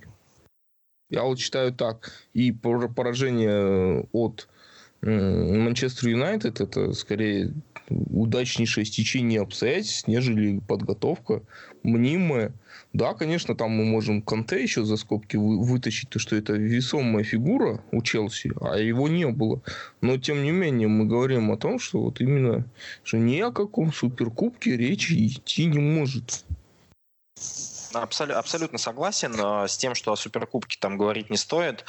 Э, единственное, что, но мне кажется, талант Лэмпорда как менеджера, он, безусловно, есть, но почему-то вот как бы у всех такой гротеск в последнее время. Но это из Англии идет. Они прям там, у них не было никогда нормальных тренеров английских, и они такие, наконец-то у нас тренер английский, вот Лэмпорт сейчас вот просто... Стив, вот... Стив Брюс, Эмил Эрдайс, он встанет в один ряд с этими да, да, да. да, да, вот. Один матч руля в Кубка Англии. Ой, у руля сборной Англии. Господи, вот уже все заговариваюсь. А, то есть, ну, я думаю, то, что Лэмпорда чуть-чуть переоценивает, и Лэмпорду будет не, не менее менее тяжело, чем Сульшеру в этом сезоне. Нет, а, мне кажется, что... легче. Почему? Uh, у них трансферный бан, у него вот есть на полных шах отмазка, то что, ребята, ну у меня Пулишич, у меня нет Азара. А, ну, ну не, в этом плане, да. Вот и все. Да и, да, и, да и я только пришел, да и вот все так вот Фигово. Ну, это просто, знаешь, вот это мне просто нравится сейчас в последнее время, вот эта музыка, музыка с Хиролаша, да, вот это вот, ну, правда. Все. Да, да, да. Сергей выговорился. Отмазка просто реально у весомее у Лэмпорда, чем э, у Сульшера. Да у уже нет. У, у, к сожалению, отмазки уже нет, ибо он э, ну, процентов 70 получил того, чего хотел в это трансферное окно. Ну, плюс-минус, но опять это философское долгое размышление. Он говорит, Сульшер, про несколько окон, возможно, сейчас посмотрит, да, за командой, кто ему нужен, допустим, будет, условно говоря, в полузащиту. Будет, допустим, следующее зимнее, возможно, трансферное окно, работать там с полузащитой и так далее и тому подобное. Возможно, может быть так. Возможно, это с точки зрения последовательности правильно. Но на выходе он может получить такую шнягу, как вот, допустим, сейчас отыграет, да, там, допустим, к декабрю он будет там плестись на десятом месте, и, и все спросят, и что, а почему у тебя, допустим, такая узкая скамейка полузащиты, у тебя, в принципе, нету нападающих. Даже с Академией ты кого возьмешь? Гринвуда. Вот сейчас вот кто на память может сказать хоть одного нападающего, которого можно вытянуть из Академии? Ну-ка. Ну-ка, ну-ка, ну-ка, ну-ка. А, нет. Вот просто, допустим, реально, вот у нас Мишана Бухарта мы продали, да, который как бы хоть что-то напоминал нападающего, да. Но я могу только вспомнить. Ну, мы же там, э, я точно не знаю, Ганнибал... Э, Ганнибал это, это полузащитник центральный. Да? Межбери, Ганнибал Межбери. Это центральный полузащитник. Вот. Ничего страшного, выпустим на поле от имени, все испугаются, Нет, все нормально. Как-то вот как он там, Хугвер, что ли, честно, на память сейчас вот голландские фамилии вот эти вот всегда плохие. Ну, молодому 16 лет, ну что, мы с 16-летним будем играть, ну, это уже совсем утопия. Скоро с Ясли будем брать. Э, я, я скоро своего сына отправлю. Все да, нормально. кстати. Амиран будет очень качественно смотреться. Да, да, да. И имя на спине будет шикарно смотреться. Ладно, ребят, давайте мы, э, раз уж про Академию заговорили, э, буквально сегодня новость пришла о том, что четверых прекрасных... Да, четверых прекрасных молодых э, будущих звезд Манчестер Юнайтед перевели из Академии ну, на сайте в официальный состав. Я думаю, ни для кого не секрет. Это Анхель Гомес, э, Тахит Чонг, Мейсон Гринвуд и Джеймс Гарднер. Э, давайте так, э, кратенько. У кого из этих ребят есть реальный шанс закрепиться в основном составе Манчестер Юнайтед и, ну, как минимум, делать то, что делает сейчас Решфорд? Ну, то есть он имеет определенный статус, он э, на данный момент нужен команде, с ним переподписывают контракт. В общем, звезда команды, так скажем, доморощенная. А, Гомес вообще без вариантов э, для меня. Конечно, Гринвуд молодец, а, но у Гомеса просто меньше конкуренции на позиции десятки сейчас. А, и плюс это такой футболист, э, я не знаю, ну, как бы, я не люблю никого сравнивать, э, но он действительно очень напоминает Пола Сколза. А, вот по, ну, как бы, во-первых, он маленький, да, Сколз был тоже очень маленький, были большие вопросы, брать ли его или нет в состав. Плюс он фантастически видит поле, он при этом достаточно крепко стоит на ногах, и, и очень здорово там, ну, те же самые штрафные исполняет. Э, я думаю, то, что если Гомесу дадут э, время, ну, вот, допустим, вместо Лингарда поиграть, ну, тут другой вопрос о том, э, что будет ли Оля жертвовать немножко составляющей прессинга, которая у Гомеса не так сильна, как у Лингарда, потому что Лингард все-таки, ну, помимо того, что старше гораздо, он опытнее и побыстрее немножко, то вот если Оля поставит на созидание, поставит Гомеса, мне кажется, Гомес вырастет в прекраснейшего игрока. А у Гринвуда, на мой взгляд, ситуация посложнее, потому как есть э, э, Решфорд, Марсиаль и Джеймс, которые могут на его позиции играть, плюс Мата, который там справа вроде как может еще играть. Mm-hmm. А, вот. То есть у Гринвуда, ну, при этом Гринвуд это совершенно точно алмаз, э, в Академии, которого нужно постепенно подпускать. В этом и есть отличие нынешнего Манчестер Юнайтед от Юнайтед Фергюсона. В, в команду Фергюсона приходили люди, а, которые, ну вот, играет, вот готовая команда, раз туда одного футболиста, опа, тоже играет, классно. И все, и как бы вот постепенно, постепенно он э, выходит. А здесь мы ставим молодежь, и ждем от нее, что она сразу нас там на вершину АПЛ ну, как бы вознесет. Этого не будет. Совершенно не будет, точно. А, по поводу Чонга и Гарнера, а, я, честно говоря, не знаю. У голландца немножко такие туманные перспективы. С одной стороны, он единственный там правый вингер, а, с другой стороны, он и вроде как тоже левый. Поэтому не знаю. Там ходили слухи о его аренде, по-моему, в ПСВ или еще куда-то. Да-да-да, но он отказался и решил, и, и решил э, все-таки бороться за за, за место в основе. А, Буквально тоже недавно было интервью, сегодня, по-моему. Да, да, ну вот как бы я тоже читал по Чонгу и Гарнеру. Гарнер, мне кажется, это прям совершенно пожарный вариант. А если у нас травмируются Пагба, Перейра, там, я не знаю, там, Фред, вот если нужен будет просто вот некого будет поставить, тогда будут ставить э, Джимми Гарнера.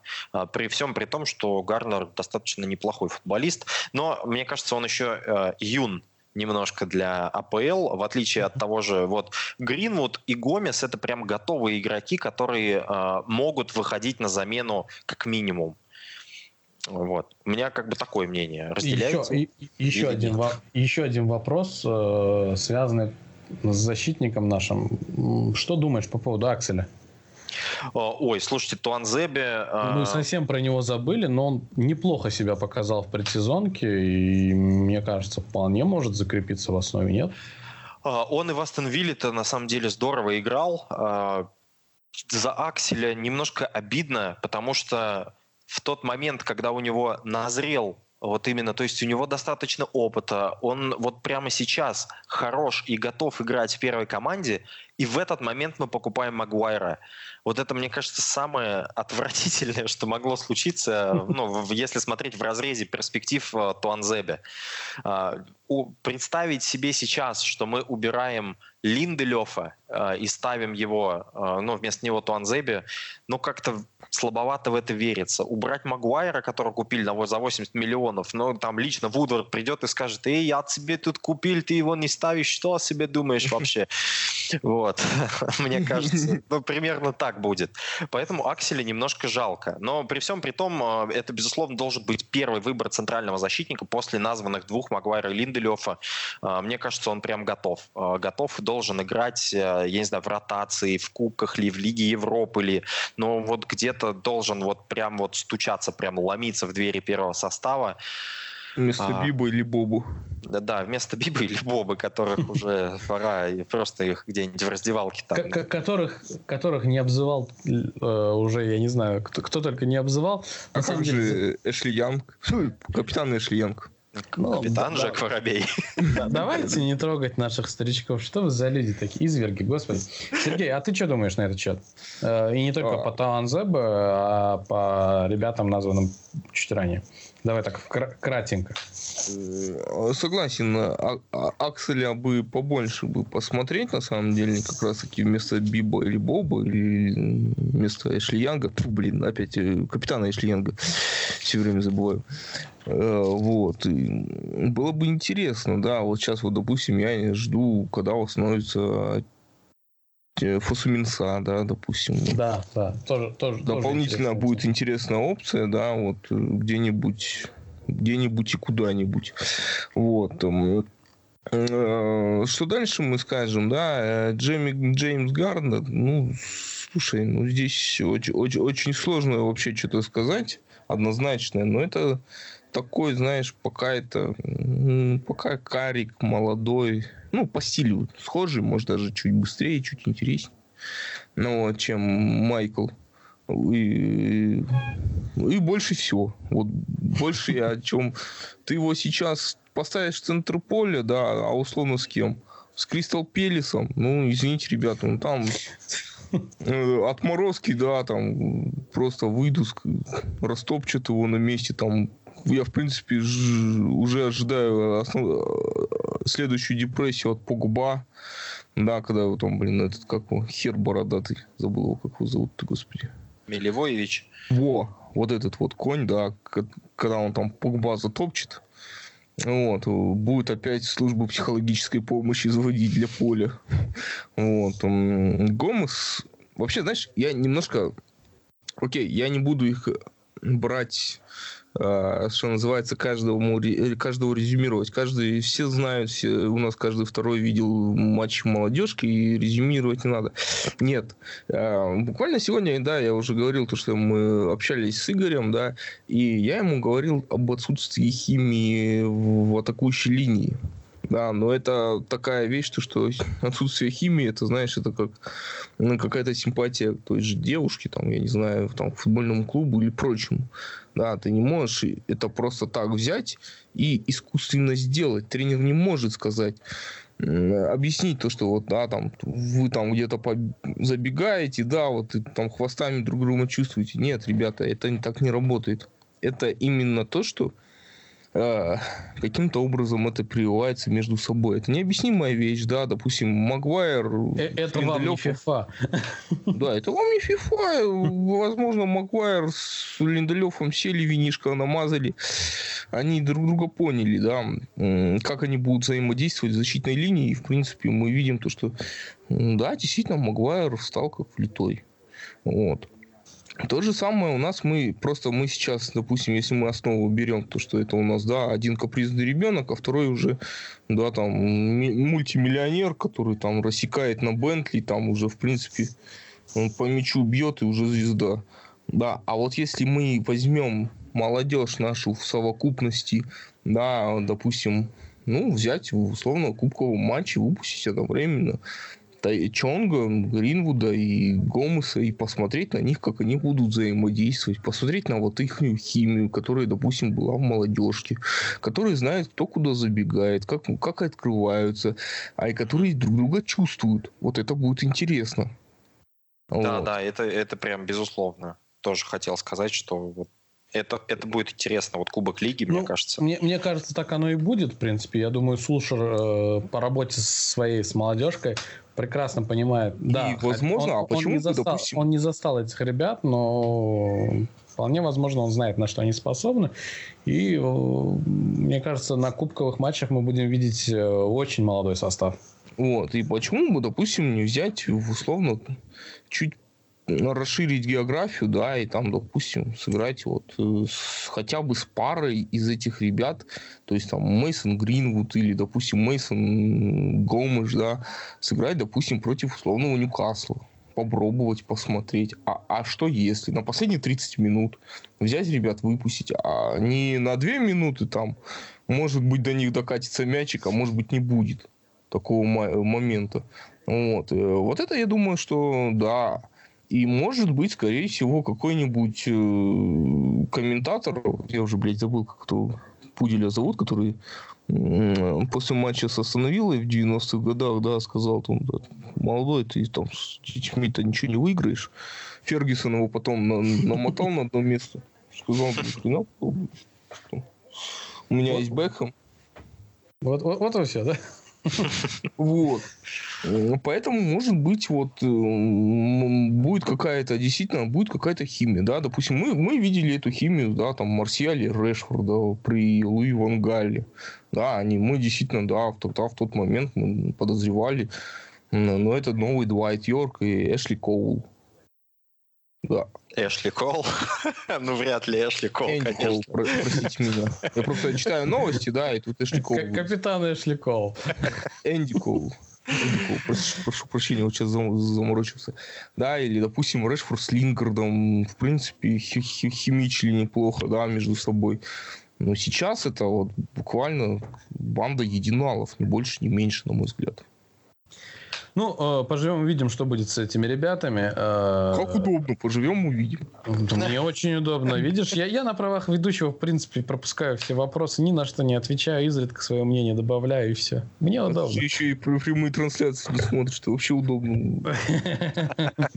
А, э, Алексей, это он к чему? К тому, что у меня есть такое небольшое суеверие, я стараюсь не смотреть. Я смотрю, но стараюсь не смотреть прямые трансляции с играми Манчестер Юнайтед ибо э, обычно всегда проигрываем.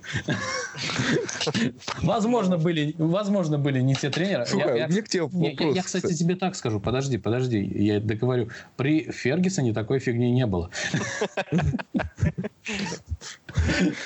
Как, как бы раз нет-нет стреляла, но зачастую все нормально было. Слушай, Амир, у меня к тебе вопрос. Вот если так вот случится, мы мудримся попасть, вот сейчас, вот, кстати, к Алексею надо будет вопрос задать. Да, на, на Минский сбор ты, ты, получается, мы тебе, нужно будет тебя развернуть спиной к экрану, да, чтобы уши заткнуть, и только пиво тебе подливать, да, во ну, время ну, сбора. Спасибо, Сергей, за твою заботу. Я думаю, слушай, исправит ситуацию к тому времени, и мне уже, мне, мне уже будет нормально смотреть прямые трансляции. Одним глазиком ну, хотя бы, хотя бы так, знаешь, вот ручку придержал, так чуть-чуть шторочку открыл, посмотрел.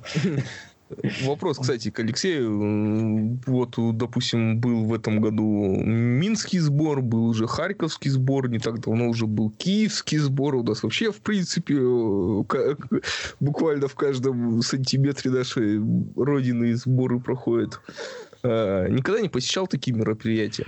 А, слушайте, нет, я в мае очень хотел поехать э, в Минск, вот, но у меня чуть-чуть жизненные обстоятельства оказались против этого. А, это меня ни в коем случае не оправдывает. Я обязательно соберусь на следующий сбор. Я уже дал себе небольшой зарок в этом. Вот. Э, очень хочется, правда, посетить такое большое скопление фанатов Юнайтед со всех э, наших просторов не только нашей страны, но и бывших стран СНГ и ощутить некое единение в нашей идеи, а, послушать разные мнения, потому что, правда, нас столько много, и мы так редко встречаемся. Это прям преступление, мне кажется. А, надеемся, что у всех у нас получится это. Ребят, мы, в принципе, практически подошли к концу нашего подкаста. Осталось всего два вопроса. Предпоследний вопрос, он связан непосредственно с матчем против Кристал Пэлас. Э, хотелось бы услышать ваше мнение и э, чего ждете от матча. И, конечно же, как обычно, по традиции, счет. Ух, ух, счет. Алексей, будь ласка. Ладно, ладно. Слушайте, я на самом деле ожидаю, э, во-первых, будет очень интересно, как Уан Бизака будет играть против э, Уилфреда За. Э, когда там рассыпался ему в комплиментах За, он говорил, то, что я не могу отобрать мяч у Уан Бизаки, он постоянно там вот у меня отбирает, а я у него не могу. Э, за этой дуэлью будет очень э, интересно понаблюдать.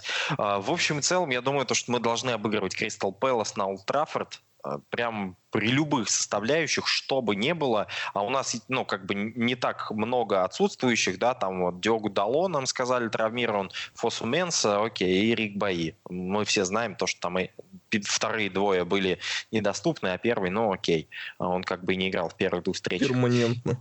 Да, перма- перманентно.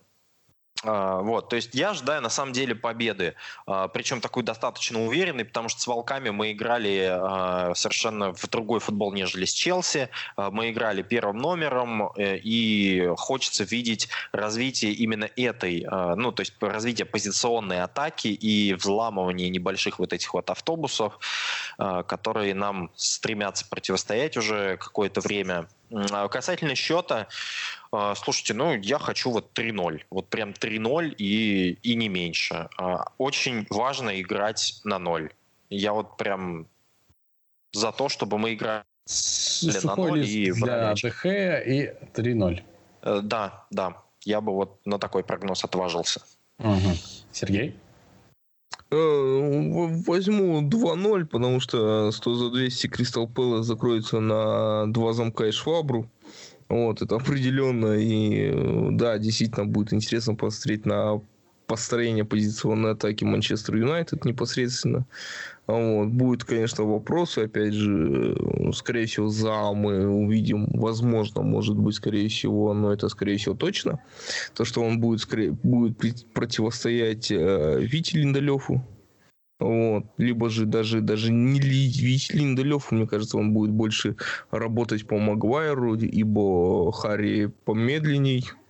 Вот. Э, кстати, вот мы как раз таки можем лицезреть э, такой вариант, то, что, как я уже говорил, может быть, ну, может быть, а оно как бы есть, то, что Харри Магуайр ввиду своей медлительности качественно занимает позицию и не дает себя перебросить. Вот этот, кстати, момент э, возьмите на заметку и будем смотреть и наблюдать за таким развитием событий. Вот. Ну, 2-0, потому что все-таки э, наша позиционная атака не настолько крута. Вот. Все-таки сезон вкатываемся. Вот. Э, думаю, 2-0 вот будет, будет отлично. Даже если 2-1, ну, я на 2-0 ставлю. 2-0, окей. А, вообще, знаешь, я больше скажу. Я, я, я скотина, я вернул тему с прогнозами, да, допустим, на месяц. Вот. Могу озвучить то, что Манчестер Юнайтед за последний матч у нас с Арсеналом, который я спрогнозировал, будет 28 сентября, э, наберет 11 очков. В принципе, не дурно. Ну, хорошо. Хорошо. Э, ничего не могу сказать на твою аналитику, как и обычно. Спасибо. Э, но я, в принципе, согласен с тобой. 2-0, мне кажется, будет. И мне кажется, мне кажется, забьет и Решфорд, и Марсиаль. Вот. Ну, вот такая вот интересная идея у меня. Э, хорошо, ребят. Последний мой вопрос, он, в принципе, направлен к нашему сегодняшнему гостю. Э, я думаю, он уже догадывается, о чем идет речь. Э, этот вопрос у нас был еще с прошлого сезона. Э, и, в принципе...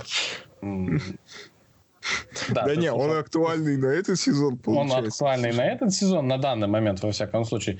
Если ты слушал подкаст с Павлом, то это дослушал до конца подкаст с Павлом. Вот, вот так я скажу. Ну, ты точно знаешь, э, о чем речь, Алексей. Э, Сити или Ливерпуль? Манчестер чемпионство. Ад молодец. Манчестер Юнайтед. Хороший ответ, действительно. Ну, а если э, серьезно, кто для тебя наименее вреден? Наименее вреден э, Манчестер Сити. Если выиграет Ливерпуль чемпионство, это прям будет, мне кажется, катастрофа. Вот не знаю, мне прям, ну вот ненавижу я Ливерпуль всеми фибрами души. Не могу даже назвать почему, хотя они за эти 30 лет, там они с нами не конкурировали особо никогда. Вот. Но, но почему-то прям, не знаю, вот их успехи последние, вот успехи Пепа, а, они не так раздражают. Успехи Клопа у руля Ливерпуля и вот это вот а, всеобщая, ну не то чтобы любовь или, может быть, ревность во мне играет. Я не знаю, вот эти вот, какой же Клоп крутой, потому что он обнимает своих игроков. Но это прям, не знаю. Признайся, что ты просто хочешь такого же тренера, ну или как минимум самого Клопа в Манчестер Юнайтед. Не хочу Клопа в Манчестер Юнайтед. Я хочу, чтобы вот у Манчестер Юнайтед была именно та идентичность, которая у нас была. А, Ферги никогда особо не обнимал игроков, он их песочил в раздевалке так, что они боялись его. Вот, поэтому... Тренер Газмеса. Да, да. А, если говорить про раздражить, да, Сити немножко так, ну, Сколько у них чемпионств? Четыре, ну и, и на здоровье. У нас пока 20. До, до, до нас еще долго, да? Да, до нас еще далеко. Вот у Ливерпуля там 18 и немножко горит, когда они что-то выигрывают. Так они же нас еще и по кубкам обошли. А, по кубкам а, как, как, каким? Кубкам Англии, Кубкам чемпионов? Нет, ну, там, в принципе, не... Нет, там не учитывались только, по-моему, чашечки вот эти и все. А по совокупности... Салатницы, да. А так по совокупности, где были европейские турниры, английские турниры, то есть по совокупности они нас чуть-чуть обошли. Ну, это не, да, ну... не, не сильно добавляет на самом деле а, какой-то ну, чего-то в котел а, в общей ненависти, потому что, ну, что они, они Лигу Чемпионов выиграли за последние... Э, это, этого уже достаточно, да? Шесть раз. Время, да, все все, не надо больше ничего, Лига Чемпионов, ну, АПЛ пускай только не берут, и, и все. Вообще, я, я, может быть, прям такой оптимист в розовых очках. Э, я каждый сезон этого жду, э, что в этом сезоне мы возьмем чемпионство. Не, ну слушай, это, кстати, есть хороший мемчик, да, это вот э, каждый год, говорит, это как у, фанатов Ливерпуля, как это, Санта-Барбара, говорит, теперь этот сезон точно наш. Да, да, да, да. Печально, что это перекочевало на нас, вот. Синдром Спартака, что сделаешь? Слушерим. Да, да, да. Ну, э, я очень надеюсь, как и другие фанаты надеются и верят, что Сушер исправит ситуацию. Э, надеюсь, Сушер удастся доказать всем скептикам, что он далеко не учитель физкультуры и дипломированный специалист. Вот. Физической культуры, спорта. И все, и все у него получится. Я очень в это верю и надеюсь. Да и, в принципе, все, даже те скептики, которые говорят, что Сушера ничего не получится, где-то в глубине души ждут и надеются, что у Сушера все-таки получится. Вот, ибо устали все ждать, тяжело ждать, тяжело надеяться, верить, что этот сезон станет переломным, Манчестер начнет выигрывать. Тяжело. А, Алексей, спасибо огромное тебе за то, что ты пришел к нам в гости. Было очень классно с тобой побеседовать, пообщаться. Ну, замечательно просто было. Спасибо, спасибо большое. Спасибо. Да, да. Да, давай я тоже скажу спасибо. Давай, давай, давай, давай. Вот. Но на самом деле, правда, приятно. А, какое-то время там а, Сережа писал то, что вы не могли меня найти. А, не такой уж я и скрытный. Можно было в комментариях просто написать там какому-нибудь выпуску, и я бы с удовольствием как бы пришел. Зовите еще. Мне, правда, очень приятно. Да, очень приятно разговаривать с людьми, которые там хорошо понимают в игре, потому что, ну, э, я во многом начал, вот возвращаясь к началу блога, так вот, может быть, за финалю чуть-чуть свое выступление, э, во многом начал свой блог для того, чтобы э, объяснить, э, ну, или попытаться донести, что футбол это не простая игра, где ребята просто выходят мяч попинать, миллионеры, то, что за этим на самом деле стоит очень большая физическая и ментальная работа, э, тактическая составляющая, и то, что, ну, как бы для того, чтобы понимать эту игру, в ней надо хотеть разбираться. И сегодня вот в вас, как в двух собеседниках, я увидел э, людей, которые действительно очень хотят разбираться в этой игре, и с такими людьми прям очень приятно общаться. Знаешь, я вспоминаю слова Джимми Мерфи, э, мяч круглый, потому и катится. Вот вся аналитика. Все, все очень просто. Никакие ваши, никакие ваши коэффициенты и все остальное. Вот, все просто. Джимми Мерфи все знал. А, нам действительно было приятно. Спасибо, что пришел. А, действительно, Будем рады тебя видеть еще в гостях у нас.